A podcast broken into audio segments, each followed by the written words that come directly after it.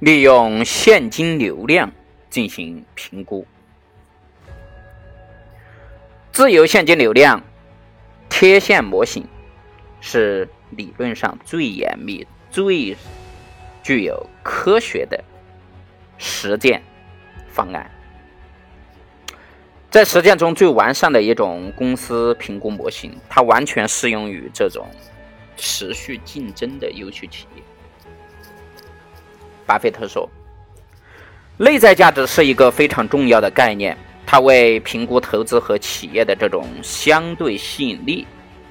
提供了唯一逻辑手段。内在价值的一个定义很简单，它是一家企业在盈余下的一个寿命中可以产生的现金流的贴现值。没有准确的价值评估，巴菲特也无法确定应该以什么样的价格来买入股票才是划算的。他认为现金流量是进行价值评估的最好办法。要进行准确的价值评估，必须做好三种选择：选择正确的评估模型，也就是我们说的现金流量贴现模型；选择正确的现金流量定义和贴现率的这种标准；选择正确的公司未来长期现金流的这种预测方法。那我们具体的来做一个阐释。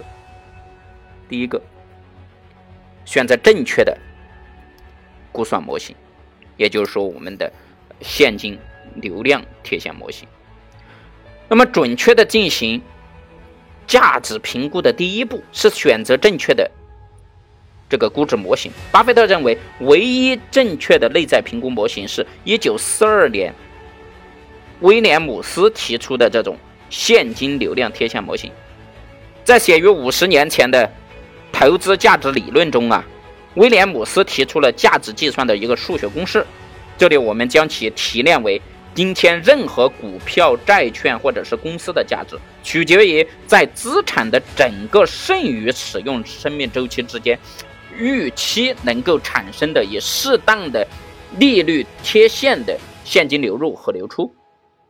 请注意，这个公式对股票和债券来说，哈，都是完全相同的。尽管如此，但是两者之间有一个非常重要的，也是很难对付的一个差别：债券有一个息票和到期日，从而可以确定未来现金流；而对于股票投资，投资分析师都必须自己估计未来的一个息票。另外，管理人员的能力和水平对于债券息票的这个影响比较小，主要是在管理人员如何如此无能呢，或者是不诚实，以至于这个暂停支付债务利息的这个时候才会有影响。那么与债券相反，股份公司管理人员的能力对股权的息票有巨大的影响。其实，关于股票的价值评估方法有很多种。那么，巴菲特为什么认为现金流量贴现模型是唯一正确的这个评估模型呢？只有现金流量贴现模型才能够比较准确的评估具有持续竞争优势的企业的内在价值，而且它是最严密、最完善的一个评估模型。这是因为它有四个特性：第一，该模型是在对构成公司价值。业务的各个组成部分创造的价值进行评估的基础上，计算公司的权益价值，这样可以使投资者明确和了解公司价值的来源、每项业务的一个情况以及价值创造的这个能力。第二，公司自由现金流的这个多少反映了竞争优势水平的高低。产生自由现金流的这个期限与竞争优势持续期是一致的。资本成本的高低也反映了竞争中投资风险的高低。第三一个特性是，该模型非常的精密，能够处理大多复杂的情况。第四个特性，该模型与多数公司熟悉的这种资本预算的编制过程是一致的。计算也比较简单，便于操作。那，这是我们刚刚讲的第一个。第二个，要选择正确的现金流量定义和贴现率的这个标准。准确进行价值评估的第二步，就是要选择正确的现金流量定义和贴现率的这个标准。巴菲特认为啊，今天任何股票、债券和公司的价值，取决于在资产的整个剩余使用周期当中产生的。那么，以适当的利率贴现和现金流入流出。那么，也许你会因此认为，巴菲特使用的内在价值评估模型与我们在财务管理当中学习的这种流量贴现模型完全相同。实际上，二者根本就不同。巴菲特认为，通常采用的现金流量等于报告收益减去非现金费率的这个定义不完全正确，因为这忽略了企业用于维护长期竞争地位的这个资本性的一个支出。巴菲特并没有采用加权平均资本作为贴现率，而采用了长期国债利率。这是因为他选择的企业具有长期持续竞争的一个优势。第三一点，选择正确的公司未来长期现金流量的一个预测方法。可以肯定的是，投资人要得出一个证据充分的正确结论，需要对公司的经营状况有一个大致的了解。而且需要具备独立思考的能力，但是投资者既不具备什么出众的天才，也不需要具备超人的直觉。那么很多时候，即使是最聪明的投资人，都没有办法提出确凿的证据。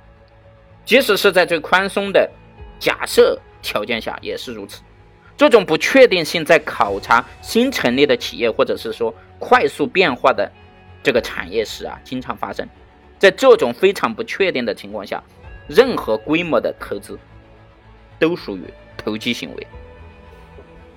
正是因为这种原因，巴菲特认为，防止估计未来现金流量出错，有两个保守却可行的办法：能力圈原则与安全边际原则。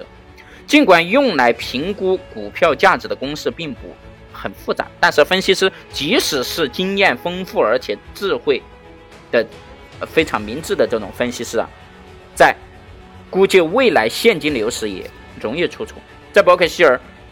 这个公司，我们采用两种方法来对付这个问题。第一，就是我们努力固守于我们相信我们自己可以了解的公司，这意味着他们业务本身通常具有相对简单且稳定的一个特点。如果说企业很复杂，而且产业环境也不断的变化，那么我们就实在是没有足够的聪明才智去预测未来现金流了。碰巧的是，这一缺点也不会让我们感到困扰。对于大多数的投资者而言，重要的不是他们到底知道什么，而是他们真正明白自己到底不知道什么。只要能够尽量避免重大的这种犯错，那么投资人只需要。做很少的几件正确的事情，就足以保证我的盈利了。第二，也是同等重要的，要强调在我们买入价格上要留有一个很大的一个安全边际。如果我们计算出一个普通股的这个价值仅仅略高于它的价格，那么我们不会对其产生买入兴趣。总体说来呀。呃，利用现金流量进行评估是股票价值评估中非常重要的一个参数，其选择是否恰当，将对评估结果和投资判断产生一个非常重大的影响。巴菲特之所以认为说利用现金流量评估是最简单而且有效的呢，是因为巴菲特觉得他有以下三个重要的一个特性，第一个就是。巴菲特把一切股票投资都放在与债权收益相互关系的这个这个角度来看待。如果他在股票上无法得到超过债权潜在收益率，那么他会选择购买债券。因此，他。他的公司定价的第一层筛选方法就是设定一个门槛收益率，即公司权益投资收益率必须能够达到政府债券的这个收益率。第二，巴菲特并没有浪费精力试图去为他研究的这个股票分别设定一个合适的唯一的这个贴现率。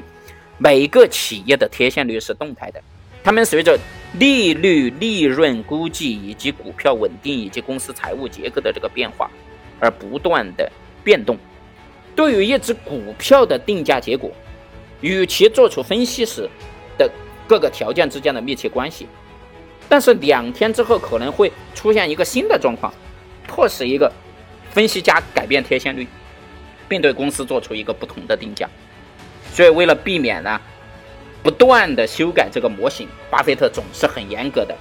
保持他的定价参数的一致性。第三一个，就是如果一个企业没有任何的商业风险，那么它的未来盈利就是完全可以预测的。在巴菲特的年龄，可口可乐、及列等优秀的这些公司啊的股票，就如同政府债券一样。毫无风险，因此应该采用一个与国债利率相同的一个贴现率来进行计算。